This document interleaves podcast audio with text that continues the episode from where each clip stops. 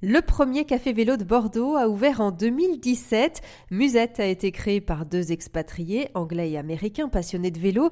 Ils ont découvert des bicycle cafés chez eux et ont décidé de porter le concept à Bordeaux.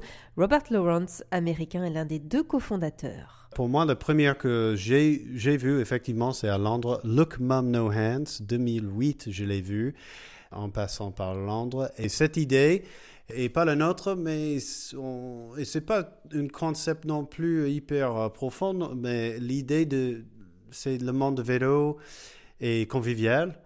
Et même si c'est un sport individuel, on aime bien partager les idées, euh, passer des bons moments ensemble. Et après une bonne sortie à vélo, c'est cool de retrouver autour d'un café ou un bière ou quelque chose. Donc, ça marche bien ensemble, j'ai l'impression. Ensuite, ils y ont mis leurs valeurs. On aime les circuits locaux par exemple le Tory Factor, il est du coin et tout ça.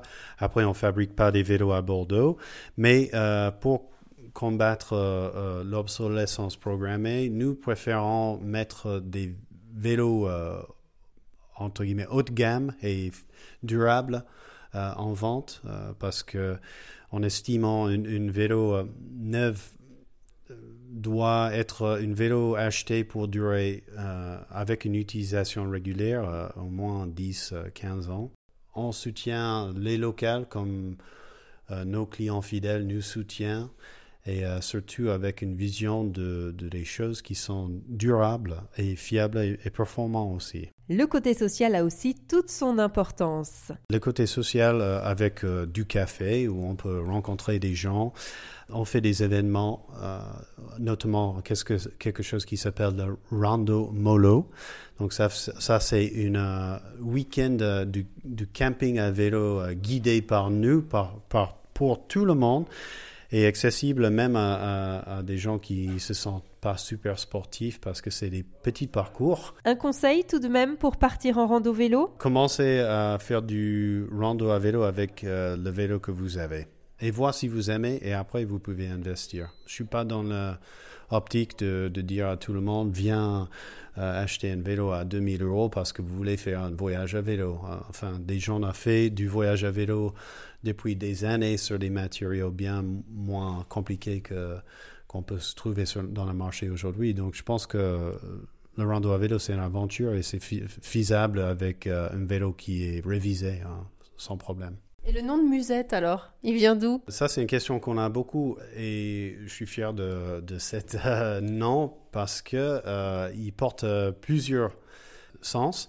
Un, la musette dans le monde du cyclisme, c'est un petit sac qui est utilisé en anglais et en français. C'est le sac qu'on donne à des cyclistes pour les nourrir pendant les courses. Donc, vous voyez parfois des gens qui, qui donnent une, un petit sac et euh, pendant le temps que les gens passent en course. Et c'est un vieux nom français, euh, le musette, comme le bal à musette, ou le musette euh, qui était le petit box pour les, pour les travailleurs, les ouvriers qui, apportaient leur déjeuner avec eux. Donc, musette, c'est ça, c'est un peu de tout ça.